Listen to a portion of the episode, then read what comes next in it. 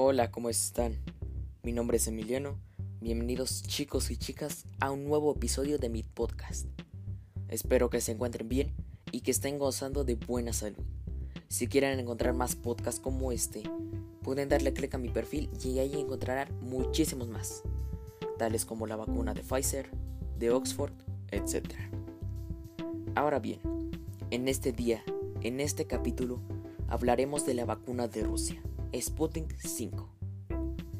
Primero vamos a saber, ¿dónde surgió esta vacuna? Pues bien, tenemos un grupo de científicos tratando de frenar la expansión del virus, usando la ciencia y en particular con la mejor arma que tenemos al respecto, las vacunas.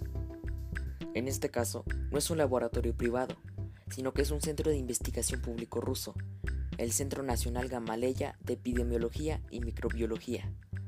Este fue fundado en 1891 como laboratorio privado llevando el nombre de Nikolai Gamaleya, pionero de la investigación microbiológica en Rusia. Este hombre es muy famoso en el mundo de la microbiología y en particular en su Rusia natal, luchando contra epidemias como el cólera, la difteria y también el tifus, organizando campañas masivas en la Unión Soviética es decir, estamos hablando de un centro con gran reconocimiento mundial, con grandes éxitos recientes como las vacunas del ébola en el 2015, y ahora luchará contra el COVID-19. Ahora, vamos a saber un poco más sobre este fármaco. El nombre de esta vacuna es Sputnik 5. Tiene una tasa de eficacia del 95%. Y ahora se les ha introducido este fármaco a un poco más de 20.000 personas. Este fármaco fue presentado a la OMS, la Organización Mundial de la Salud, por sus siglas, pero este se negó a llevarla a otras partes del mundo, ya que aún no cuenta con los factores necesarios. Solamente se utilizará la vacuna en caso de emergencia.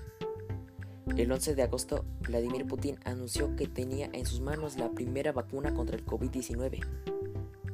Por lo que se ve, esta mañana se registró la primera vacuna contra la nueva enfermedad del coronavirus.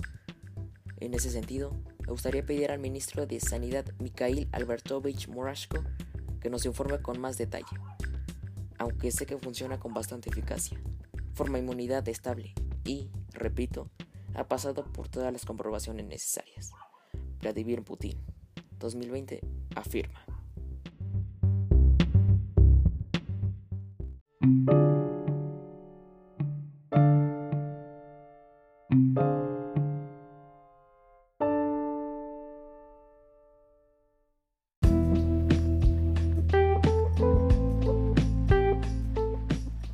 Otro lado, ahora vamos a descubrir cómo se introduce este fármaco a nuestro organismo.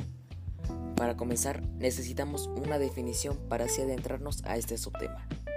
La definición será vector. Primero, ¿qué es un vector? En este caso, con vector nos referimos a un sistema, un cuerpo que sirve para propagar un patógeno.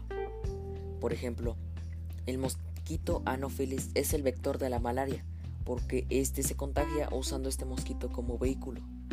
Otro ejemplo en el COVID, los vectores somos nosotros, los humanos, porque estamos propagando el virus entre nuestra propia población. Pues bien, para esta vacuna como adenovirus, ese virus sencillo como vector para generar inmunidad. El procedimiento es muy curioso. Se toma ese adenovirus sin el gen que permite su reproducción y se utiliza como vehículo para transportar material genético de otro virus, en este caso el coronavirus con el gen que codifica la proteína S, la proteína del COVID. Pues ahora que ya tenemos este adenovirus modificado, tuneado, como lo quieran llamar, ya podemos inyectarlo en el ser humano. El adenovirus usará su habilidad para colarse en una célula y comienza así a sintetizar la proteína S. Como consecuencia, el cuerpo comienza a desarrollar una respuesta inmunitaria. Estamos aprendiendo a luchar contra el virus ya que por las células infectadas por el adenovirus falso, en vez de reproducir adenovirus, producirán solo algunas piezas de las células del coronavirus. El resultado es enseñar a nuestras defensas a reconocer esas células y con ello aprender a inutilizarlas. Ahora sí, cuando el virus de verdad entre, ya sabemos cómo actuar, y así evitando el contagio antes de tiempo.